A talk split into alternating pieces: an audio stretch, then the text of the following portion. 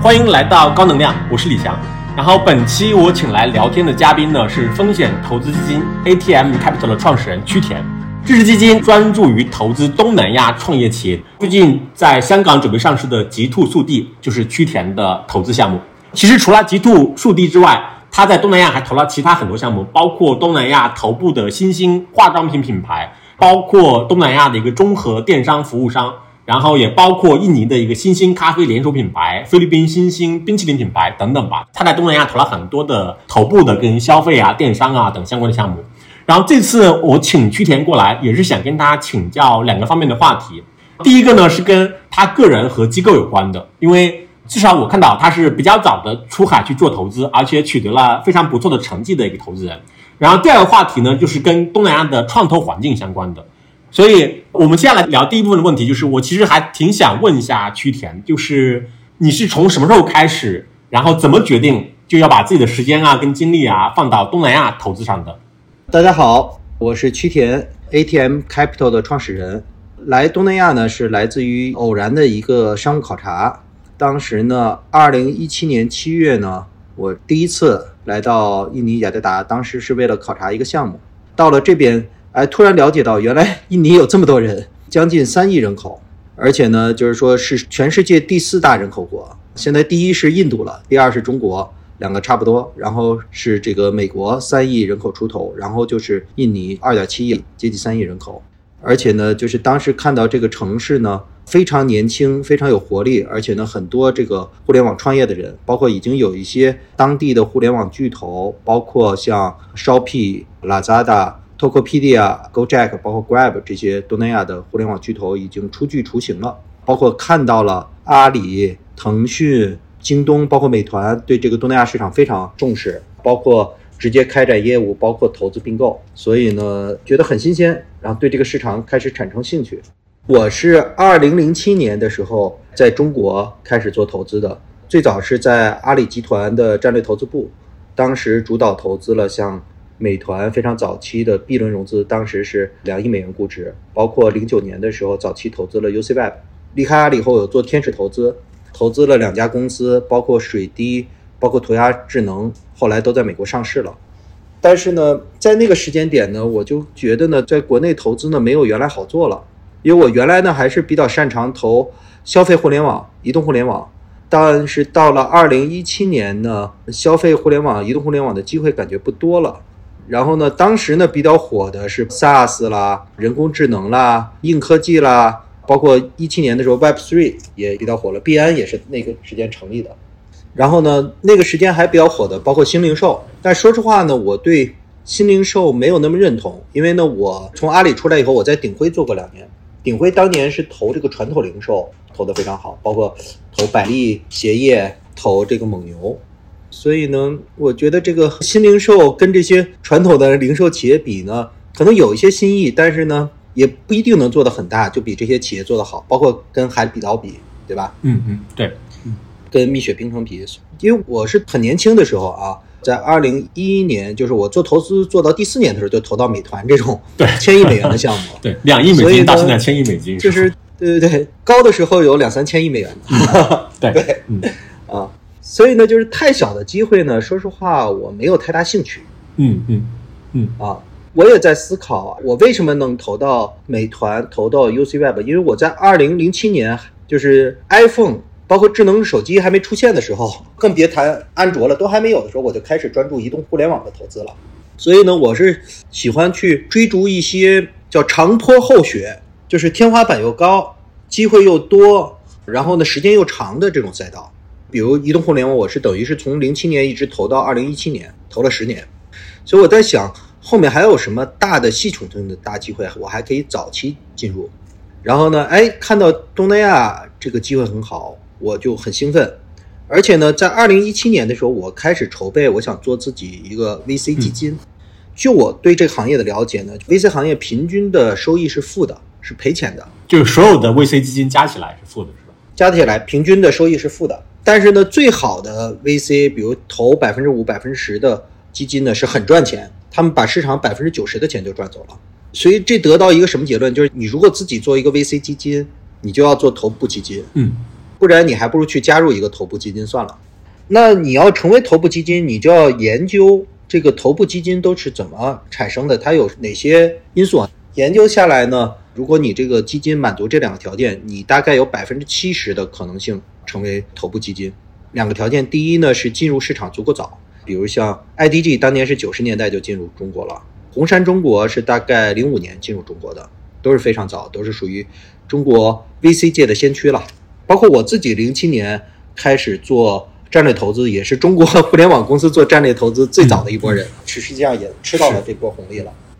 第二呢，就是说你在非常早期的时候，你要能投到一个。这种未来百亿美元甚至千亿美元的这种超级独角兽、超级成功的项目，那这里头 IDG 呢是早期投资了腾讯，投资了百度；红杉呢是早期投资了美团，投资了字节跳动。因为你一旦早期投资了这些公司，对吧？它后面的这些生态系统都可以支持你做很长时间的投资。嗯，包括对你基金的品牌是非常有好处的。是。所以我就开始思考，就是我如果在中国继续做投资，第一呢，这些方向我也没那么感兴趣，就包括新消费这样的是吗？对，新消费我其实我觉得蒙牛做的挺好的，你搞个中雪糕你也颠覆不了它。就旧消费它已经很好了，是吧？对啊，反正就是咱们闲聊嘛，就比如说这个元气森林最近发展也是遇到一些挫折，那肯定的，人家农夫山泉也不是吃素的，对吧？是，可 口可乐也是很强的。对吧？你去跟这些人竞争、去挑战，不是那么容易。人家老板也是当打之年，还没退休呢。你叫新消费，人家也不救啊，对吧？可能唯一一个被大家错过的就是拼多多了吧，是吧？拼多多是一五年成立的，我觉得拼多多、字节、快手就基本上移动互联网最后一波大机会了，你错过就错过了。是，所以呢，回过来看呢，我就思考，哎，在中国市场我是没有办法进入市场足够早。所以看到东南亚我就很兴奋，哎，这边呢创投的生态还很初级，这些基金也比较年轻，规模也不大，投资人也没有那么有经验，创业者也比较年轻，对，所以呢我就想，如果一七年我去东南亚做一个基金，然后如果我再能投中一个类似于腾讯啦、美团这样的，就把我原来在中国干的这事儿再干一遍，我就是东南亚的红杉 IDG 了，对吧？那。那这个事儿就是让我觉得很兴奋、很新鲜，所以就来东南亚成立了这支基金。当时红杉东南亚已经成立了，是吗？早就成立了。红杉东南亚其实历史很悠久，它最早是红杉印度。是这样，红杉印度和红杉中国他们成立的时间差不多，差不多以后呢，但是红杉在印度没有什么好的投资的机会，然后呢，中国机会特别多嘛，中国那时候也看不上东南亚，所以干脆就划地盘，把东南亚划给红杉印度了，因为印度算南亚嘛。所以后来红杉中国想投东南亚都有点麻烦，要找 China Angle，所以我不知道这个分家以后是不是红杉中国也可以 在东南亚更积极一些，不用太顾及红杉印度了啊。对他们分家的理一个理由不就是说可以相互竞争了吗？可以抢项目了。对，是的，是的。所以当时在东南亚的风险投资基金，就是基金之间的竞争是没有当时像国内那么的卷的，是吗？他这边都没有几只基金。早期的有几家就是比较老牌的，像 East Venture、Alpha GWC，那时候规模都很小，可能几千万美元的规模。然后规模大一点的就是红杉印度，但是它不是一个单独东南亚基金，它是从红杉印度分一部分钱投这个东南亚，但它是可以投成长期的。我觉得是到一九年、二零年这市场开始热起来了，到二一年是因为当时呢赶上疫情，然后全球大放水。就市场钱一下多了，我们客观的说泡沫比较严重，那很多国际的大基金都冲进来，像软银啦，像 Tiger Global 啦 这些，对吧？我们最近也看到很多关于他们的新闻，因为他们呢是这样，他们单笔投资是有要求的，比如至少投个五千万美元一一亿美元，对吧？那他也不可能这创业公司就控股，对吧？创业公司可能就愿意出让百分之十，是。百分之二十股份，所以就这些公司在我们认为它业务还是一个天使轮的阶段，没有收入模式、没有盈利模式的情况下，就已经变成独角兽了。原因就是因为这些基金钱太多了，他就想一笔多投一点儿，要不然他们如果一笔投个几百万美元、一两千万美元，那得投到什么时候去啊？我两千年进互联网的时候，正是互联网低谷泡沫刚破的时候，就周期见多了，所以你见到这个热的时候啊，你就知道它发烧了。对吧？这是肯定是不正常的。热完了以后肯定会冷。我在中国经历周期，我都经历过三四个周期了，嗯，对吧？因为我们首先对项目估值是自己有判断的，我不管你软银怎么估值，你 Tiger Global 怎么估值，因为我觉得他们根本就不懂东南亚市场，嗯他们就瞎给估值，对吧？嗯所以我们自己有自己的估值体系。嗯那你说有一点压力呢，可能会来自于 LP，对吧？因为呢，我们是不去跟他玩这个估值游戏的，我们投的项目都是一步一步稳健的增长，要有收入，要有利润。即使有投资人想投开一个高的估值，我认为这个人的心态不好，我根本就不要他的钱，因为拿了钱就把公司发展节奏，第一我也用不了那么多钱，因为我们投的大部分项目都不少钱，对吧？而且把公司心态搞坏了。我们认为那其实是一个很糟糕的投资人。我们这个项目要融钱都是拿 smart money。，ATM 这个名字是什么意思呀？ATM 呢，我们官方的解释啊，是亚洲科技媒体基金，就是 Asian Technology and Media。缩写是吧？对对对，但实际上是来自于我的经历了。就是呢，我是之前在阿里巴巴集团工作了八年，在腾讯呢工作不到一年，但是我零三年加入，也算腾讯比较早期的员工了。然后呢，又二零一一年投资了美团，所以这是我人生中比较得意的成就吧。三个缩写，当然了，现在 T 又有更多的含义了，比如 G Two JNT 也是 T，对吧？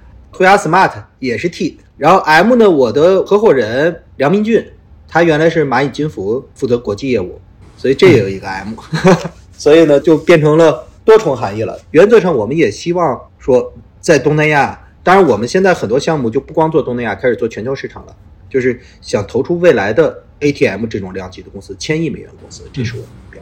有意思。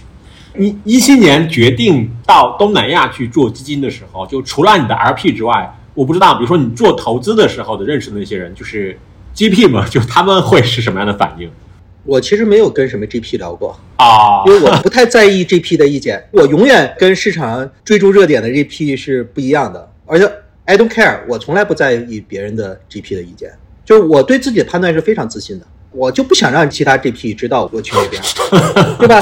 你你自己发现了一个，因为我去东南亚是淘金的，你在那边看到一个金矿，你还满世界去嚷嚷，把其他人嚷嚷过来跟你一块淘金，有这个必要吗？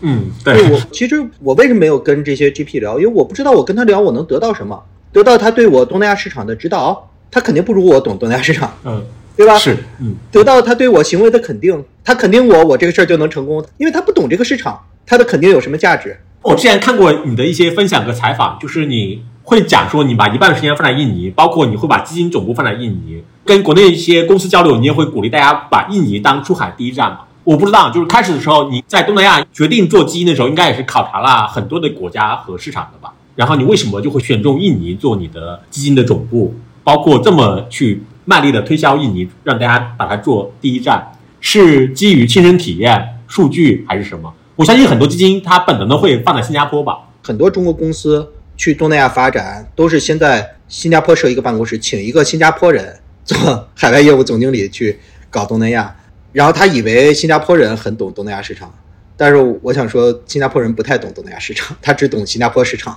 新加坡不代表东南亚。那为什么有那么多人会选择把新加坡作为一个跳板去辐射整个东南亚呢？基本上都会这么选吧。因为新加坡生活舒服啊，生活舒适，他要派员工，员工更愿意待在新加坡。新加坡百分之七十的华人，华人社会嘛，更熟悉啊。我是一个目标感非常强的人，所以呢，我做任何事儿，我都是先考虑这个事儿怎么能做成，然后呢，你怎么去组织元素。比如我要在东南亚做投资，我要一二三四五个条件，因为印尼是最大市场嘛。我第一个条件就是你要搬到印尼，然后呢，你创始人得在印尼，对吧？这是第一个条件。但是很多人做事儿呢，他考虑的不是这个，他先考虑家庭，对吧？小孩怎么样，教育怎么样，我哪个地方更熟悉，对吧？我觉得风险更小，所以我们会看到，就很多人创业第一站，我也不太理解啊，第一站设到新加坡，还有设到马来西亚，对吧？因为 马来西亚华人也比较多，可能他还有个马来西亚的朋友，对吧？或者去泰国，嗯，这都是中国人在海外待的首选的三个国家。但是从做事业来讲，这都是很差的选择。把事情做好不是他第一优先级，我觉得这是核心。大家优先级不太一样。那比如我不知道你们会辐射到印度市场吗？印度因为它也就全球人口第一大国嘛。不会，不会，就是我们把印度算作一个单独的市场。我说的东南亚是东盟十国，其中最大的六个国家是印尼、菲律宾、越南、泰国、马来西亚、新加坡。印度不是东盟十国的国家，所以我们不投资印度。从第一场我们就很明确不投资印度。第一天就很明确这点，为什么呢？是因为政策的原因吗？地缘政治还是？我觉得就是两点吧。第一呢，你要做取舍，因为印度市场和东南亚市场很不一样。我不认为我们具备同时把印度和东南亚都做好的能力，甚至在东南亚我们都会聚焦在印尼。我们一个新基金只有聚焦，你才能更懂这个市场。你才能把这个事儿做好，这是第一点。第二点呢，我们从数据分析呢，我们认为东南亚市场不比印度差。就是我们把人均 GDP 消费，然后 GDP 总量各项指标，把东南亚跟印度比较下来，发现除了只有人口这一项，整个东盟十国是七亿人口，对吧？这个比印度少。但是呢，GDP 总量，东南亚是比印度高的。然后数字经济，电商的规模是比印度大的。然后我觉得人口光多。没有消费能力没有任何意义，这是第二点。第三点呢，我还要考虑优势和竞争力，对吧？所以我研究了一下东南亚的历史、印度的历史。后来我发现呢，没有华人在印度经商取得过成功。好，对。但是呢，你研究一下东南亚历史，发现最近一两百年，这个东南亚最成功的商人恰恰都是华人。那这里头肯定是有原因的。对，出了很多首富，是吧？对。然后呢，我们再看一看啊。我觉得就是硅谷有很多中国人，有很多印度人，对吧？在美国，我觉得大家都是公平竞争，然后竞争的结果又怎么样？我觉得中国人在好像美国不是特别能竞争得过这个印度人，对吧？你在美国都竞争不过印度人，你去印度他主场，我觉得中国人没有太大优势。一帮土生土长的中国人，如果到印尼能干得很好的话，那就说明这帮人的国际化的能力还不错，对吧？那他其实再去做东南亚。其他国家其实成功率蛮高的。嗯，你刚刚讲，就是你决定在印尼做基金没有多久，就已经发现了极兔这个项目。当时是怎么发现的呀？当时呢，东南亚这种创业公司也不少，好多热门的项目啊，各种大基金追逐。那极兔不是属于一个水面上的项目，这边的基金大部分都做得很浅。说实话，那我们怎么发现极兔的呢？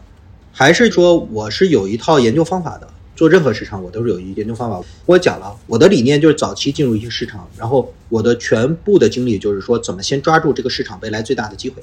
所以呢，就是说到印尼以后，我就先根据我在中国的经历和我对世界的观察，我就先判断未来东南亚最大的机会是什么。那当时呢，恰好一七年的时候呢，阿里的市值是很高的，我记得当时市值可能超过了腾讯。然后呢，全球范围内当时市值最高的公司是亚马逊。所以我得出了一个结论，就是电商是一个非常好的生意，甚至可能是最好最赚钱的生意。而且我又在阿里巴巴集团做了那么多年，我还是相对比较懂电商的。所以呢，我到东南亚呢，就自然而然先看看电商有什么机会。结果看了一下呢，那时候有 Shopee、有 Lazada、Tokopedia 都已经到一定规模，包括 C 都已经上市了。所以呢，我就不再认为创业公司还能再做一个新的电商平台，对吧？我认为。就是再有新的电商平台，可能也是一些国际的大家伙冲进来，比如现在 T T 冲进来，其实当时我们也是能想到，觉得是有这个可能性的。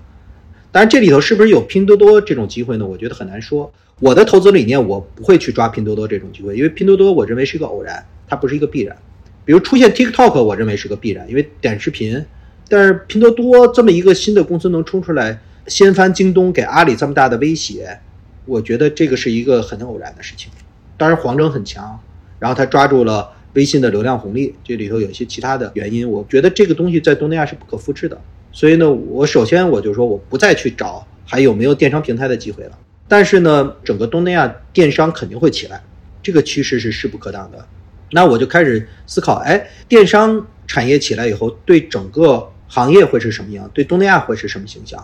会带动什么新的机会会出现，对吧？我们看一看电商的上下游产业链。对吧？这也是我一贯的研究方法。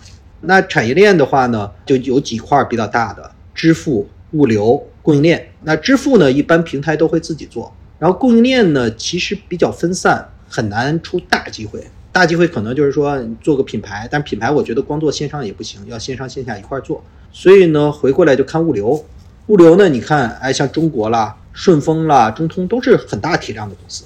而且呢，你想我当年在阿里的时候，当然阿里最早期的时候，它淘宝增速快，包括双十一的时候，物流很头疼。阿里其实在零九年、一零年就在积极的看物流投资机会，包括当时投资了百世物流，所以呢就很自然你就联想到，哎，将来就是随着电商平台起来以后，将来东南亚肯定会出现一个物流巨头，东南亚版的顺丰，东南亚版的中通，那你剩下就要研究这家公司是谁。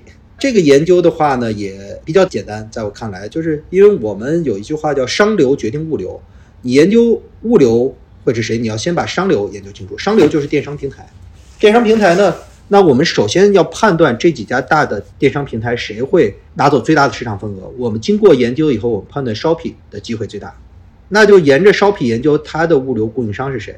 当时因为 Shopee 它印尼的规模最大，然后我们就研究下来，发现 Shopee 印尼最主要的。物流供应商就是极兔，当时还叫 JNT Express，因为极兔这个名字实际上是二零二零年 JNT 回中国才起的，当时一七年没有极兔这个名字。我们就两种，一种是顺着产业链研究，第二呢就是我们把头部的快递公司都访谈了一遍，然后呢，当时呢 JNT 就极兔呢是非常低调的。他们就不见投资人，因为他们当时在印尼盈利非常好，不缺钱。你像李杰了，包括陈明勇，就 Tony，他其实是这个极兔联合创始人，这帮人自己就太有钱了，根本就不需要投资，这么点钱还找投资人，我自己投就完了嘛，根本就不见投资人。然后呢，当时东南亚呢这种创业类型的快递公司非常少，传统物流公司我们觉得是没机会的，所以我都是看创业型的物流公司。那当时呢，有一家新加坡的快递公司叫 n i j a n 创始人很年轻，也很优秀啊。然后呢，也非常有梦想。当时他就要做东南亚的顺丰，东南亚的中通。然后正好在融资，我就去跟他聊了。聊完了以后呢，我就感觉他这个战略呢可能有点问题。他是一下做了东南亚六七个国家，但是呢，每个国家的规模都不大，都在这个国家都排不到前三名，都排五六名。做快递五六名是肯定不赚钱的，一般就是第一名、第二名赚钱。我就说你干嘛不集中先把一个市场做好，再做其他国家，对吧？你像印尼如果是最大的电商市场，你干嘛不做印尼？后来他就说，哎呀，印尼有一家 JNT 非常强，我打不过。哎，我一听，哎，又听到这个 JNT 这个名字，然后我说我我不行，我要想办法认识他们的创始人，因为我那时候大部分时间都在印尼嘛。然后印尼那边是有一帮中国人的圈子，包括 UC Web，包括像 Lazada。像蚂蚁金服在那边有个合资公司叫丹娜，包括京东，反正就一帮圈子，我们就经常聚会。然后他们有的人呢，在印尼也待的时间比较长，认识这个极兔的创始人，然后我们就一次吃饭就认识了，就这样。但是如果他们创始人本身就是土豪，不需要钱的话，你怎么说服他们，让他们接受你的投资呢？我觉得没办法说服，没办法说服，因为谁都不傻，实际上靠的是行动，让他真正认可你、信任你。而你光靠说是没有用的。我是先跟他的创始人呢，我们成为好朋友。然后呢，因为呢，我一开始跟他提过，说我想投资你，他就讲我们不缺钱啊。极兔过去除了步步高体系内是没有接受过外部投资的。我们这帮人就喜欢自娱自乐，对吧？就不想搞太麻烦，大家交个朋友就好了，就不要提投资事儿。所以投资的事儿我只提过一次，我后来就再也没提过了。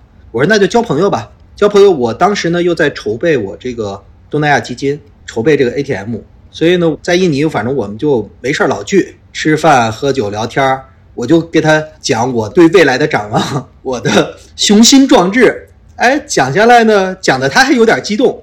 然后呢，我们差不多认识半年以后吧，认识半年以后，他说：“哎，觉得你这个人还不错。”他在东南亚实际上是个地标，因为他是 OPPO 印尼创始人，OPPO 做的也很成功，然后 JNT 做的也很成功。最头部的基金，像印度红杉啦，像华平啦，都去找他想投资，都被他拒绝了。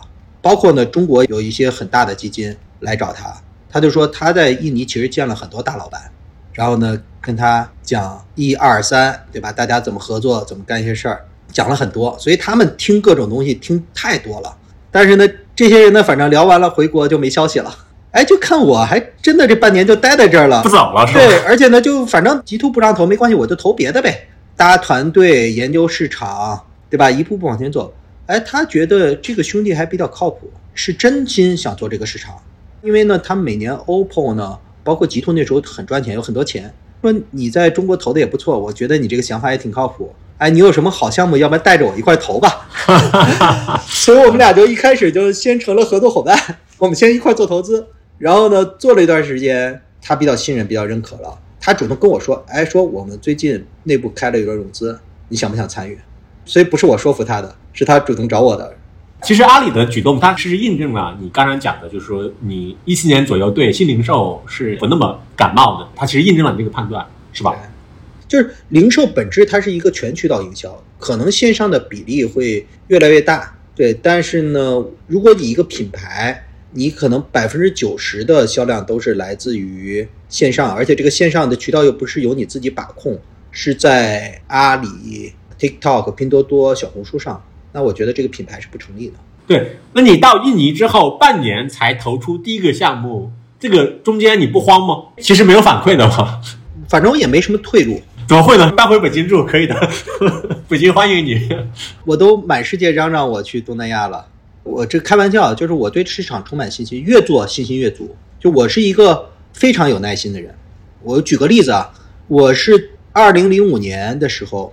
开始对 VC 感兴趣，就因为阿里把雅虎中国收购了，我看到这个资本的力量，而且那时候呢也喜欢看一些名人传记啊，看这个 JP Morgan，我觉得那是最好的创业的时代，怎么在美国呼风唤雨，成为若干大佬背后的这个男人，对吧？这个看的是很心潮澎湃的，对吧？所以呢，我零五年就开始下决心，我要把风险投资作为我终身的职业。然后呢，当时 VC 机构就不多，每年可能新招的人，整个市场加起来就十个人、二十个人。所以你看，这些人的背景都是哈佛、耶鲁的 MBA 或者投行出身，对吧？高盛、摩根斯坦利，就跟我一七年说我要跑东南亚做投资一样，零五年就说我要搞 VC，也挺可笑。但是我就定计划呗，说好读 MBA。那我也读个 MBA 呗，但我没时间去美国读嘛，我要读个 part time，所以我去清华读了个 MBA。清华经管学院我觉得也不错，对吧？所以读了一个 part time MBA，而且就是因为在经管学院我认识了王兴，因为他当时呢刚卖了校内网，然后当时呢经管学院有一个课就是讲 venture capital 的，那个老师是从美国来的，他是原来在美国的 KPCB 工作过，就非常懂 VC。那个课我学下来收获很大。然后他请王兴过来分享我认识的王兴。我要不是那么早认识王兴，我不会在二零一一年去投资美团的。就因为认识王兴早，我对他比较了解，我才做的这个投资。所以呢，读了一个 MBA，然后呢，就是想尽办法去转行做 VC。然后正好二零零七年的时候呢，就是阿里集团刚刚成立战略投资部，然后当时的那个负责人呢，我本来就认识，我呢就一直跟他说我想做 VC。然后老找他聊天，因为他呢过去是财务背景，对互联网的、对产品这方面呢，他也需要我的一些经验。而特别巧的是呢，就是阿里呢，他做投资呢，他是这样，他呢会有一个尽调团队，尽调团队一般都会找一个产品的人去协助做产品尽调。像比如我当年我投美团的时候，就是甘家伟跟我一块去做的业务尽调，结果后来就把甘家伟输送到美团去了，挖过去了是吧？对，这都很有缘分啊。当时呢，阿里呢是。在评估想投资酷讯，我当时是网页搜索的这个产品经理，跟酷讯这业务特别对口，所以我是跟那个阿里战投的负责人就一块儿去做酷讯的评估，所以当时认识了吴世春，然后认识了陈华，就是比较遗憾，当时没留那个张一鸣的联系方式啊，错过了好多钱，对吧？要不我也我也天使投资他一把就好了，对吧？对。投了字节都不用去东南亚了，是吧？没错过王兴，把张一鸣给错过了，也很遗憾。考察完库讯以后，我做了一个研究报告，哎，这个站投的负责人觉得写的不错，再加上后来他有一个 High Con 可以招人，所以我就成了，他是第一个负责人，我就成了阿里站投部第二个员工，运气比较好。但是这个运气就是我争取，因为他就是从业务部门就招了这么一个人，就把我招到，然后我调到战略投资部的时候，好多同事。都说哎，你怎么弄的？你怎么去的？他都不知道。我跟那个负责人，我们都认识一年多了，已经做了很多铺垫了，是吧？对，之前在阿里，你说你在网页搜索团队，那你其实就是在吴妈团队，是吧？呃，吴妈那时候她是管广告，就阿里妈妈，我是管产品。确切的说，当时吴妈还要找我去上广告，因为那个页面放几条广告是我决定的 啊，所以我跟吴妈很早就很很熟了。就是它东南亚的项目退出的话，也是在类似于美股啊、港股啊这样的退出的是吗？就是东南亚本地有大的退出的渠道吗？就交易所这样的？印尼有本地的交易所，然后新加坡有本地的交易所，但是我觉得这两个交易所很难支持市场化的大的，就是我的退出。我是希望至少一个项目上退出一亿美元，最好一个项目能退出十亿美元，要不然几百万美元、几千万美元这个赚太累了。我觉得新加坡市场啦、印尼市场很难支撑，所以我们还是首选美国和香港。对你刚才讲，其实你们主要还是聚焦在印尼市场嘛，包括印度，就是你也会说战略性的，就是现在还不会去看。我不知道，比如说他单纯的从投资角度来讲的话，他不可以通过说我找一个熟悉当地市场的合伙人进来解决这个问题吗？中国有几十基金啊用这个方法，他们在印度找了合伙人，在越南找了合伙人，但是就是说啊，这个投资本身是一个人的生意，所以那只其实基金最后都独立了。如果投的好的话，最后都会独立。是有道理。从一七年到东南亚，就是你开始做基金到今天几年时间，就是五六年吧。我不知道，就是说你会认为说在你六年观察，对六年，六年就是在你的观察跟经验范围内，就东南亚的它整个的创业啊，包括投资市场有很大的变化吗？我觉得经历了一个由热到冷的过程，从过热到回归均值。对，因为我一七年的时候，这个市场是比较冷的，独角兽就那么三四个，早期基金也不多，创业项目也比较少。然后呢，就随着东南亚市场逐渐升温，到二一年我刚才也讲了嘛，全球大放水，流动性泛滥，以 C、s h o p i 为例，市值都最高到两千亿美元。所以呢，这东南亚一下出了二三十个独角兽公司，这里头很多就是我讲的软银愿景，对吧？然后呢，包括 Tiger Global，包括一些国际的大基金，他们也不太了解本地情况。反正呢，就是他们用这招呢，在中国赚了很多钱，所以他们就把这招复制到东南亚。那在我看来就过热了。过热了以后呢，到去年下半年，美国开始逐渐加息，这些大基金呢赔了很多钱，就不再投了。不再投了以后呢，像这成长期的，比如像红杉了，包括更早期的，他们也会谨慎，因为原来他不管投多烂的项目都有人接盘，你只要讲个好的故事，贴个标签儿，对吧？投资人根本不看数据就怼进来。包括就是之前这些融了很多钱独角兽的公司，对吧？烧了一波钱以后，收入不增长，没有盈利，然后呢，现在很多项目都是打三折、两折，甚至一折去融资，都融不到。像印尼排第三的本地快递公司，市值高的时候二十亿美元，现在标估值一亿美元对外卖，没人买。包括印尼有一家做这种小卖部的公司，这个公司呢也融了很多钱，融了一两亿美元，估值差不多也接近十亿美元了吧。然后这家公司特别早的时候啊，估值几百万美元的时候就来找过我们。然后我一听这模式不赚钱啊，因为我那个合伙人那个蚂蚁金服出来什么模式没见过，都研究过，这模式肯定不赚钱啊。我说不赚钱的模式咱不能投啊。但是呢，他反正呢就是讲一个故事弄流水，东南亚这边人就比较讲故事嘛，反正这些投资人都喜欢 GMV 啦、TAM 对吧？反正搞得增长挺快，一下就融了一两亿美元。但是这个东西就是没有办法变现，所以最近他们刚有一个新闻，就是说想烧钱都没地儿烧去，反正收入也上不来，也赢不了利。后来呢，团队可能投资人我猜给他们一些压力吧，就是说干脆这公司关了，我们账上还有八千万美元，大家退还给投资人。嗯，所以二一年像全球的流动性非常高的时候，我理解其实当时你们在印尼包括东南亚面对的竞争还是挺激烈的，是吗？因为会有其他人不断的把估值抬高嘛。我觉得抬高估值也不是个坏事吧，我们还是坚持做早期，甚至很多孵化。他把估值抬高，我们项目估值也会高，可以卖给他们。我们好的生意从来不卖，因为我们刚进市场，一开始对市场研究没那么深入的时候，投了一些，后来我们觉得发展不太好的项目，所以我们借机就把老虎给卖掉，本钱都拿回来了。像孙正义讲的那个时光机理论，我不知道它是成立的吗？以你的经验来看的话，比如中国的那一遍，它可以在东南亚再走一遍。我不把它叫时光机啊，我是把它叫这个穿越机。你看过那个电影叫《瞬息全宇宙》，对吧？也大火。看过，看过，嗯。其实你穿越到了一个多元宇宙，就是你到了这个世界，你看到的很多东西很像，但是呢又不完全一样，似曾相识，照搬肯定是不行的。但是呢，你很多过去的经验是可以借鉴的。就比如说啊，你像东南亚，你看有的地方像二十年前，有的地方像十年前，有的地方像五年前，有的地方跟现在中国完全一样，甚至有些地方可能比中国还先进。这些差异呢，会导致你在研究一市场会得出跟中国完全不同的结论。但是呢，你在中国的分析框架，你的经验都用得上，只不过结论不同而已。就好像你掌握了数学原理，你掌握了公理，然后你用它去解决不同的题，对，就是至少我是看那个搜索出来的。我看你们，比如说 ATM，它现在投的很多的项目还是跟电商、跟消费相关的，是吧？你说的非常准确，就是呢，我们认为东南亚做好呢，一定要抓住三大红利。第一呢，就是电商红利，因为电商呢是这个市场最大的变数、最大的增量。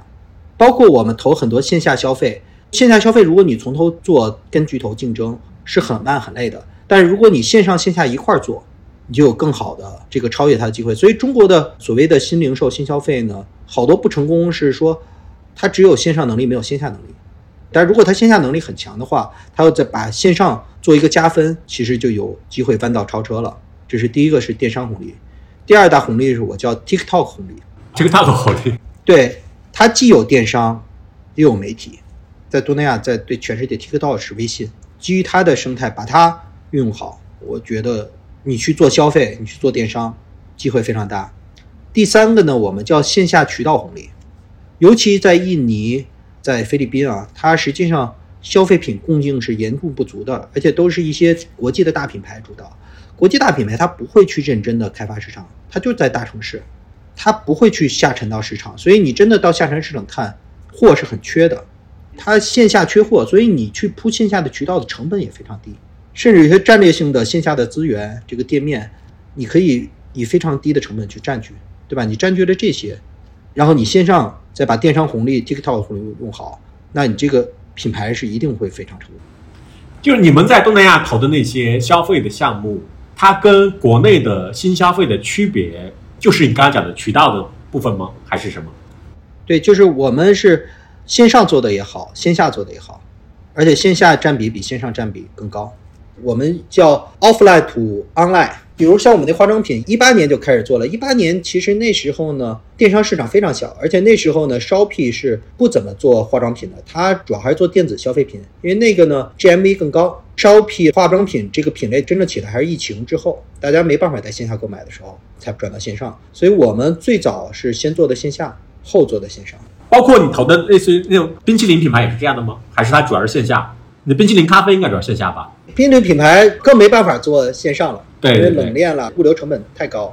我看你的那个投资的项目里面，比如有一个连锁的咖啡品牌嘛，它是一个更像是完全线下的传统的连锁项目，还是说它是比如像中国后来它比较流行的，比如像瑞幸那样的就外带的那样的？学习瑞幸，我们就是做一个更适合东南亚市场、更低端的瑞幸，因为瑞幸在中国低端，但是你看它在新加坡卖的比星巴克还贵，对吧？我们更多的是从价格了去跟蜜雪冰城对标。但是从打法去学习瑞幸，我的理解就是说，它其实也是鼓励人通过线上去下单，然后通外卖或者自提的方式。对，但是我们现在呢，外卖还在做的过程中，因为我们现在店还不够多，可能等店更多的时候我们再发力。外卖这块还有很大的空间，因为东南亚现在线下的红利很大，所以线下本身我们就已经有不错的客流了。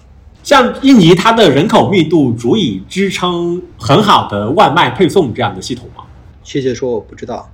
对，因为外卖，比如运费啦什么的，其实还是消费要比线下要高一些，所以这块我们没有答案。但是我认为迟早会的，因为印尼肯定会经历当年中国的消费升级，而且我们看到一些趋势了。比如说 OPPO，OPPO 最近有一款那个折叠手机在印尼卖疯了。就是 OPPO 其实一直想做高端，是我用这个吗？是这个吗？不是，它是那个对折的，对折的啊啊啊！那款设计又好看，价格又便宜。大概七八千块钱，因为一般你像三星的折叠手机可能都要一万块钱了，而且做的比三星产品还好，设计也好看，在印尼卖疯了，缺货。所以印尼呢不是说没有消费力，缺的是好产品，啊，就还是供给侧的问题是吧？对，你刚刚讲的三大红利，它是你们的投资模型吗？可以这么理解吗？还是还有其他投资模型？我们是一个比较务实的机构。我从来没有想把我的投资理念要弄成一个模型，不输出理论是吧？对对对，不输出理论，我们就是怎么做事儿。所以呢，你讲的那个三大红利呢，我不管它叫模型，是我们投资的一个理念了。那还有一块呢，我们如果可以称之模型的，我们就叫找准方向 all in 啊，找准方向 all in，嗯，就是大力出奇迹嘛。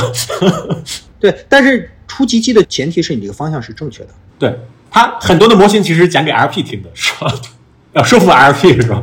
不排除有些 LP 被说服啊，但我觉得我没本事说服 LP 啊，啊，我我只能把这个事儿做出来。我们逐步把我说的这些判断全都兑现了，你有疑问没关系，我做给你看啊，对吧？就比如说 G two 进中国，那有很多人有疑问，现在还有人有疑问，但我相信到今年年底到明年就没有人有疑问了。所以我们呢策略不太一样。第一呢，我们就是说重点投中国创业者；第二呢，我们就是投有限的赛道，我们看好赛道，而且做非常深入的研究。然后我们投的项目也不多。那现在呢，我觉得我们现在这个策略 LP 就是说呢，还是比较认同的。唯一呢，他们就是说，哎，东南亚到底能不能退出啊？我说这个问题我明年回答你，我也懒得说服他，反正我就退出了，然后你就看呗，对吧？到明年我们基金应该是整个东南亚 VC 里退出最好的基金，会创纪录。啊，就是你手上其实有很多项目已经在那个排队了，是吧？所以你是对退出是没有疑虑的？反而很多人可能会有这个疑虑。很简单，你这个公司收入有规模，有净利润，增速又快，你就想连 Shopee、Grab 这种收入也比较可怜、亏得一塌糊涂的公司，然后上市都能一百二十亿美元估值，对吧？那我收入又好，盈利又好，就比如说我搞一个东南亚的瑞幸出来，PSP 倍数一定比瑞幸高。这有什么对吧？懒得跟他废话，我就做这一个上市公司，你看不就完了吗？你去跟他讲，很多人他自己有成见的，你改变不了他的想法。是，嗯。其实你刚才也讲了，重点会投中国过去的创业者是吗？还是华人创业者？中国人，中国人，他是在中国出生长大、上学，甚至在中国工作过，但是他现在不一定是中国籍。比如 C 的创始人 Forest，他现在新加坡籍；像 Zoom 的创始人袁征，他是美国籍。像有些华人二代三代甚至都不会说中文的，这个我就认为不是中国人，因为他不了解中国。为什么我选这些人呢？因为这些人呢，基本上就是经历了中国从落后到先进的改革开放的四十年，所以呢，他去看东南亚任何一个市场，他都知道这个市场是从哪儿来，因为他知道怎么从一步步落后发展到现在，他也知道你会往哪儿去，判断很重要。他们就有上帝视角了，他比没有经历过这些的人就判断准确，甚至比美国人、比日本人、韩国人判断也准确。韩国人还好一点啊，你像美国人对吧？欧洲人他一出生就是发达国家，他没穷过，他其实很难真正理解新兴市场的。你们自己没经历过，这是第一点。第二点呢，就是说呢，你做事儿需要有团队啊。中国现在是有大量优秀的管理人才、技术人才、工程师，然后呢，再加上供应链。但是呢，说实话呢，我们很少投从中国移过来就创业的，我们就喜欢他，比如在这儿待了两三年，更适应本地市场。亚马逊在东南亚做的怎么样？做的不好，我觉得就是他现在刚刚开始在新加坡做，就是说实话，这个对于美国人来说，东南亚不是他第一优先级，印度是他第一优先级。我看你过去的分享里面，就是你也讲了很多那个本分，就是它是步步高的一个价值体系里面的一个很关键的词嘛，就是你是在印尼之后才了解这个东西的是吗？我是认识极兔这个团队以后，跟他们聊天，言必称本分。经常我们聊一个事儿，标准做不做，就是这事儿不本分，那就不要做。因为我原来在阿里也是，阿里的价值观很强，我是花了很多时间研究阿里的价值观的，包括我也跟王兴讨论过美团的价值观的这些东西，所以我对价值观这个东西还是很敏感的。包括腾讯也是有自己的价值观的，我就看这帮人怎么做的这么好。包括拼多多也是说自己企业文化是本分平常心，当然每个人理解可能不一样啊。我虽然不认识阿段啊，但是见过 Tony 嘛，他也是言必称本分，还批评过我，哎，你这个说法不太本分啊。然后我一听压力好大啊。是，对，我就花了很长时间去阅读阿段怎么讲本分，Tony 怎么讲本分，我还请了 OPPO 的人给我们公司做企业文化的培训，就讲本分和平常心。所以呢，虽然比不上他们这些阿段的亲传弟子或者 Tony 的亲传弟子，啊，但是呢，就是比他们体系外的人，可能对这方面有一些我自己的视角和理解吧。对，所以本分也是你们的价值观吗？你们 ATM 有梳理吗？使命愿景价值观是吗？没有完全梳理完，但是说实话，我觉得本分和平常心在我看来比阿里六脉神剑更简单、更本质。当然，阿里的六脉神剑其实也是本分的不同体现了。我们的使命呢，就是叫用认知改变世界。因为呢，我认为我本质是一个思考者，充满好奇心，去想搞清楚世界很多东西。所以我的所有的投资的成功都源于对事的认知，对人的认知跟别人不一样，而且更接近这个事情的本质，所以你才能做出正确的判断、正确的选择。而我做投资的目的就是想改变世界。只不过我认为我自己不具备改变世界的能力，所以我就去寻找跟我相同的价值观、相同的改变世界目标的人。你投资赚多少钱，其实我们做到这种程度，你说钱多点儿、钱少点儿，真是无所谓了。但是呢，就是说我为什么那么在意我投一个千亿美元的公司？其实这个市值是衡量你这个公司改变世界的程度。你市值越高，其实你这个公司对世界改变的就越彻底，对吧？我一二年就离开阿里了，美团跟我也没什么关系了。但是我看身边人用美团，对吧？看美团的影响力这么大，我就是很自豪。这不是一个别人的认可，这是我对自己的认可。它再度证明了我当年的判断是正确的。对东南亚，如果出现一个新的千亿美金的公司，它会是在哪个领域，会是什么样子的？你有预判吗？应该，我是觉得极兔是有机会去超过 UPS 的。然后我们投的化妆品，也许有一天就超过了欧莱雅。然后呢，我们是觉得，哎，未来东南亚可能还有超越雀巢、超越星巴克、超越麦当劳。这都是千亿美元的机会，但是他们必须得走向其他市场，就不能在东南亚这个市场。对，我觉得如果只做东南亚市场，可能就是一个几十亿美元，最多做到一百亿美元。但如果你做到全球市场的话，是很有机会做千亿美元的。对，那这个问题我还挺好奇的，因为它其实也是一道之前大家讨论中国公司的问题嘛，就是为什么或者它有什么理由能够产生出一个服务全球市场的这样的品牌啊，甚至平台啊，甚至服务商啊这样。因为现在大家看到的基本上还是欧美和日韩这样的。我觉得这几点就是团队、资源、模式，然后再加上切入时机和切入点，这个事儿做的怎么大？中国新一代最大的公司我已经投到了，我觉得就是在中国再投一个这个第一那个第一，对我没什么挑战了。我能不能投一个全球第一的公司？我还是这套，我先研究，我就研究全球各个领域第一的公司，Google、Facebook，就苹果这些公司，为什么它规模这么大？对吧？我觉得核心，因为它做全球市场，你做全球市场就比做中国市场至少大三四倍，包括亚马逊，对吧？亚马逊做的也是全球五倍吧，应该对对。但是中国现在已经出现一些全球做的也不错的公司，对吧？比如华为、OPPO、vivo、小米，其实全球做的也不错。包括呢，像有加上中国人创办的公司，比如 Zoom，比如 Shopee，我觉得也是一个很有潜质的全球化公司。那为什么这样的公司越来越多呢？就是首先我们要想一想，为什么这样的公司大部分来自于美国、欧洲、日本、韩国？就是我认为，只有当一个国家你经济到一定体量，你人才到一定体量，这个人才有领头的企业家，有他的管理团队、他的技术团队，包括你技术积累到一定程度，你供应链积累到一定程度的时候，你才可能诞生真正的全球化的公司。那我觉得中国呢是到了这么一个时代，它的经济体量、它的人才。它的技术，它的供应链已经到了这个程度了，所以我觉得未来十年到二十年，我认为啊，至少出现二三十家这种全球领先、全球第一的公司，是由中国人创办的。理解，可能是中国人在东南亚创办的，是吧？对，然后你就研究啊，中国人创办，他从哪儿先迈出第一步？可能是在中国，可能是在美国，但也有可能是从东南亚和印尼。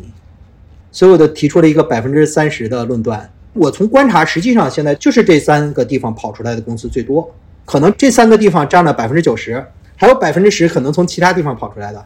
然后这百分之九十呢，我就拍脑袋，每个占三分之一，这样就算出百分之三十来了。你觉得东南亚有全球化公司吗？就他们如果全球化的话，他们会选择什么样的市场去先做全球化这样的尝试？因为中国公司可能第一反应，极兔就回中国，是吗？极兔就是全球化公司，它回中国不是它全球化，它真正全球化是它做中东、中东做拉美、做非洲。嗯，他回中国只是为了赢得他将来做其他国家的本钱。中国市场他们进的第几个市场？第八个。东南亚他们进了七个国家。就除了极兔之外，还有其他公司吗？代表性的公司有吗？Shopee 啊，Shopee 现在巴西做的不错。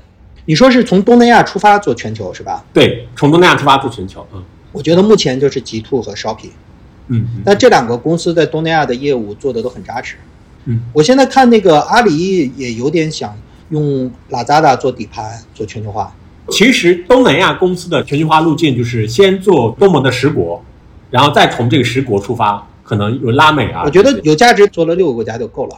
我刚才讲的印尼、菲律宾、越南、泰国、马来西亚、新加坡，做这个六个国家就够了，应该就占了东南亚百分之九十以上的市场了。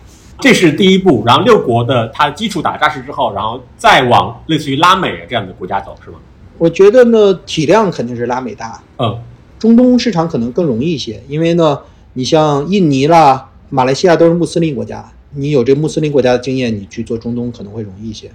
但中东很快就会到顶，所以最后呢，当时极兔选择就是中东和拉美一块儿做，非洲完全是个试水。然后就欧美市场，它其实跟从中国出发的公司一样，也是处在考虑的没有那么的优先级的，是吧？我觉得就是中国懂欧美市场的人还是少，嗯，大家更容易理解新兴市场。而且就是欧美市场比较成熟了，你一定去新兴市场，因为它基础设施薄弱，变化快，因为这是一个先后顺序问题，你肯定是先做容易的，对吧？对，像包括中国和印度这两个特别大的市场，在东南亚公司看来也是处在考虑的比较没有那么靠前的，是吗？可以这么理解吗？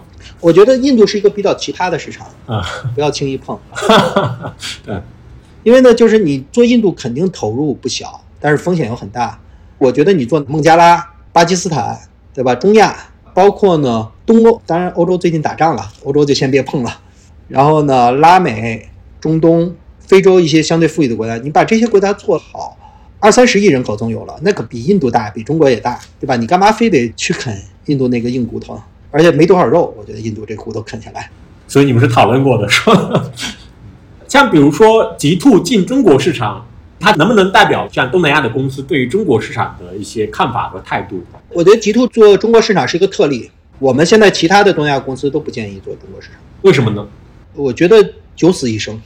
我觉得极兔创造了一个奇迹，团队够强，时机又非常好，运气非常好。让他现在再搞一次，可能就不行了。嗯，他是因为竞争很激烈是吗？还是因为有不同的文化的原因？竞争很激烈，对，然后竞争格局也在快速变化。对，那我看你之前也是做过一个分享，里面就说当时极兔进中国市场的时候，是比如说他可能有人反对，然后你是支持的，但你的支持当时是基于什么理由呢？如果今天重来一遍的话，我理解你可能就不支持了，是吗？我说实话，一开始我都是不支持的，啊，你也不支持？因为很简单，我是一个超级理性的人，我只做百分之七十以上的把握。我认为他在中国活下来的几率不超过百分之五十。对，但是他创始人当时呢想清楚了他要做，他就给我讲他为什么要做，然后我是花了一些时间思考，包括调研中国市场以后，我认同了他的判断。他有几个判断，一个呢就是极兔虽然在东南亚做得好，但是其实水平跟中国快递公司、跟中通、顺丰差距很大，所以呢他担心呢有一天中国快递公司会出海，他觉得他是竞争不过的。这个事儿我还专门做了一个调研，因为极兔团队是一三年就出来了嘛，他们其实对中国不了解，我其实比他们更了解中国。我做了一番调研以后呢，发现他这个担心是对的，因为呢，当时中国的快递公司在整合，就是当时四通一达经济型快递公司五家嘛，中通做的最好，然后当时呢是百世和申通做的不太好。我研究下来，我认为再往下发展，可能过几年中国的经济快递公司可能就剩两到三家。申通是后来因为被阿里收购了，如果不被阿里收购，肯定会被淘汰。百世后来就卖给极兔了嘛，因为经营不下去。它如果剩到两三家以后就没有这么卷的情况下呢，很可能中通就是老大，有可能中通占百分之五十的市场份额，很赚钱，很赚钱的情况，他一定会做东南亚，而且他们已经有这方面的计划了。当时就是反对的理由呢，就是说做中国九死一生，那极兔创始人就说好，做中国九死一生，那还有一生呢，但是不做中国就是等死。如果不做中国，短期看可以，但长期很危险，这是第一点。然后呢，第二呢，就是说呢，我们觉得中国有机会。这又回过来，就是说商流决定物流，它是因为二零一九年下半年决定进中国，到二零二零年三月份正式起网的，就是一九年到二零年，实际上中国的电商的格局发生一个巨大的变化。就在这之前呢，应该是淘系淘宝加天猫是占了百分之八十的份额，对吧？因为最近网上也传一张图啊。淘宝的这个份额的变化，就是你就看最剧烈变化就是从一九年开始的，但是从一九年下半年开始到二零二零年，拼多多、抖音、快手就迅速崛起了，而且呢特别好玩，就是因为过去阿里占百分之八十市场份额，他搞了一个菜鸟联盟，然后把这个经济型快递公司四通一达全都投了一遍，所以呢新生的这些公司，包括拼多多、包括抖音、快手，他们都基于这种便宜的高质量的。经济型快递，但是他们又在蚕食阿里的市场份额，然后呢，阿里又把这些快递公司都投资了。如果你是他们，是怎么选择？他们会希望有一个中立的第三方的快递公司会出现，这就是极兔的市场机会。实际上，极兔进中国比我们最开始判断还凶险，就是极兔一开始进中国是接不进淘系的，一直到二零二二年初并购百世以后才接进去。所以它一开始能发展能生存，靠的就是拼多多、抖音、快手的支持。那这些平台为什么支持它？就是基于他们看到未来如果没有这种独立的第三方的快递公司，这些平台都很危险。然后呢，第三点呢，我们从来目标就不是说做到中国第一，在中国市场第一阶段先生存下来就好了。因为我觉得呢，中通确实做得非常好，很难挑战。但是呢，我在这个市场我生存下来，我比如做到第二名，我是一个健康的盈利的公司，我觉得这是可以做到的。他们团队是有这个能力的，然后市场也给你了这个机会。那你一旦做到这一点，我觉得有一个什么好处呢？就是首先，中国这些快递公司不敢去东南亚了，即使他过来，我也不怕。为什么呢？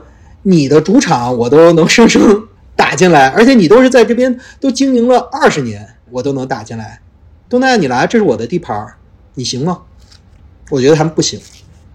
G Two 大概在一九年的时候，那时候就是很清晰的，就是他会做到东南亚第一。我们就已经那时候没想做中国，我们花了很多时间研究 UPS。极兔将来有没有可能超过 UPS 做全球？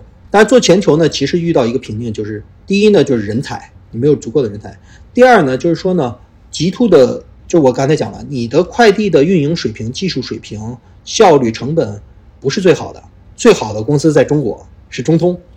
但是回过来呢，如果极兔能在中国生存下来，你的水平一定是全球最强的。中国领先的就是全球最强的。你有这个水平，然后你在中国有培养了这么多人才，而且呢，我相信全球没有任何一个市场比中国更难打。如果你中国都能打下来，你觉得全球哪个市场你打不下来？所以我们认为就是说呢，中国后来我提出来就是说，这叫毕其功于一役，这是一个大决战，这是诺曼底登陆，你不需要打赢。打和就行了，打和了以后，我就可以安心的做全世界了。我把所有中国公司都分到中国了，你别想出来，别想在世界范围内跟我竞争。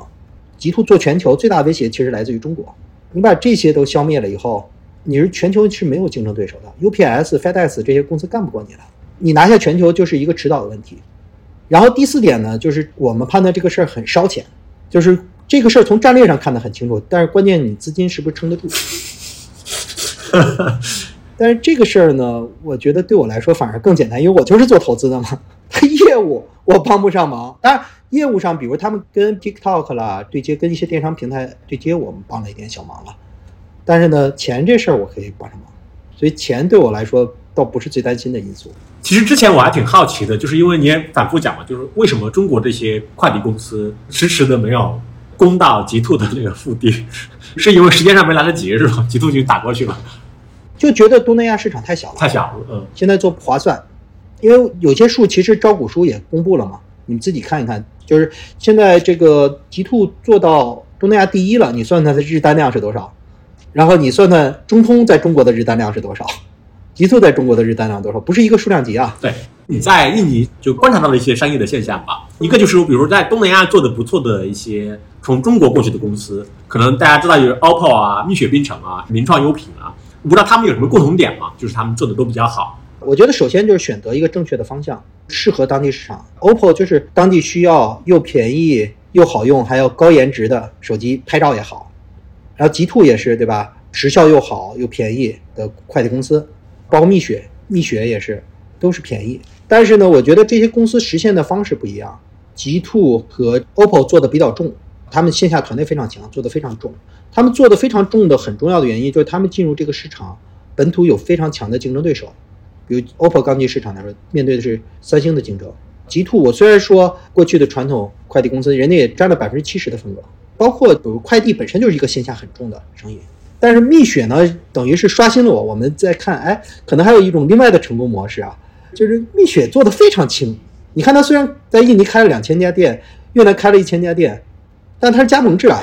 它其实总部在印尼派了很少的人，蜜雪呢，第一没有竞争对手，在印尼根本没有竞争对手，然后第二呢，它的产品它的模式非常好，所以它不需要这么重的团队，它也能成功，所以我觉得这两个成功还不太一样。名创优品在印尼做的也不错，是吗？名创优品，我认为呢没有蜜雪成功，在我看来没有蜜雪成功。名创优品呢，现在在印尼大概开了两三百家店吧，我觉得下沉不够。就名创优品呢，在印尼我觉得还是就不能说高端吧，至少中端。但印尼其实适合做十元店，十元店啊，one dollar 什么的。one dollar，对，我听蜜雪的人讲过，他会讲说他们其实，在东南亚，其实他们也是借助了很多原来 OPPO 啊、vivo 啊那种体系里面的一些加盟商，你说这个蜜雪冰城。蜜雪，对，它是这样。蜜雪呢，其实最早呢是找了 vivo 在印尼的一个二级代理商，最早是代理商做。他们其实一九年就开始调研市场，然后二零二零年就开了第一家店。所以他们其实，在印尼你们可以看它招股书啊，是一个合资公司，然后那个外部的股东就是 vivo 的代理商。海底捞成功吗？海底捞在印尼也就开了十几家店，都不到二十家店。而海底捞这模式是没办法下沉的，开大店。我觉得海底捞的国际业务是成功的，但是在印尼远远谈不上成功。什么样的公司适合在东南亚？我觉得分几种吧，就理论上什么样的公司都适合在东南亚，但是你不一定要干你原来干的事儿。那重新创业了是吗？对，就重新创业的话，谁都适合。然后如果要产品服务照搬，我觉得就像 OPPO 啦，像极兔啦，像蜜雪啦，一个呢就吃电商红利，然后一个是这个下沉市场刚需大众消费品都有机会。啊，下沉市场刚需大众消费品，就纯互联网的反而是属于你不太看好的吗？我觉得纯互联网，我疫情前不太看好，但是最近呢，我们又开始花一点时间重新看了。我们认为呢，纯互联网的大机会剩下的不多，只剩一些垂直的机会了。大机会因为搜索、啊电商，即时通讯，嗯，然后社交，支付，对吧？短视频都是国际大公司干了。但是呢，我觉得有一些游戏啦、陌生人社交啦，或者文化娱乐了，也许有一点点机会。这个都是要做前向收费嘛，C 端收费、在线支付。那在疫情前呢，这块儿是比较弱的。我感觉这次疫情呢，其实跟当年的中国的非典很像。东南亚的移动互联网还是以浏览为主，资讯为主。现在真的深入到商业，深入到支付了。所以我感觉呢，像我刚才说的一些靠这种在线支付啦，这种前向收费的业务，腾讯擅长的业务，我觉得会慢慢的市场会起来。包括我们观察一些过去亏损的公司，现在也谈不上挣大钱，但至少对吧？因为我印象非常深啊，就是在非典之前，中国所有的互联网公司都亏钱，大家赚钱是靠什么？做 SP，靠中国移动，是对吧？但是呢，非典之后，广告、电商、游戏全都起来了。现在印尼的移动支付的普及率怎么样？我们没有确切的说，我之前跟他这边最大的银行的人聊，他们说现在移动支付已经百分之五十以上的普及率了。疫情前我大概印象中可能就百分之一二十。哦，那疫情确实很大的推动了这个数字，包括电商的渗透率应该也跟疫情有很大关系。非常大。好吧，那我们今天就先聊到这儿吧。我还是挺期待我回头在线下再聊的。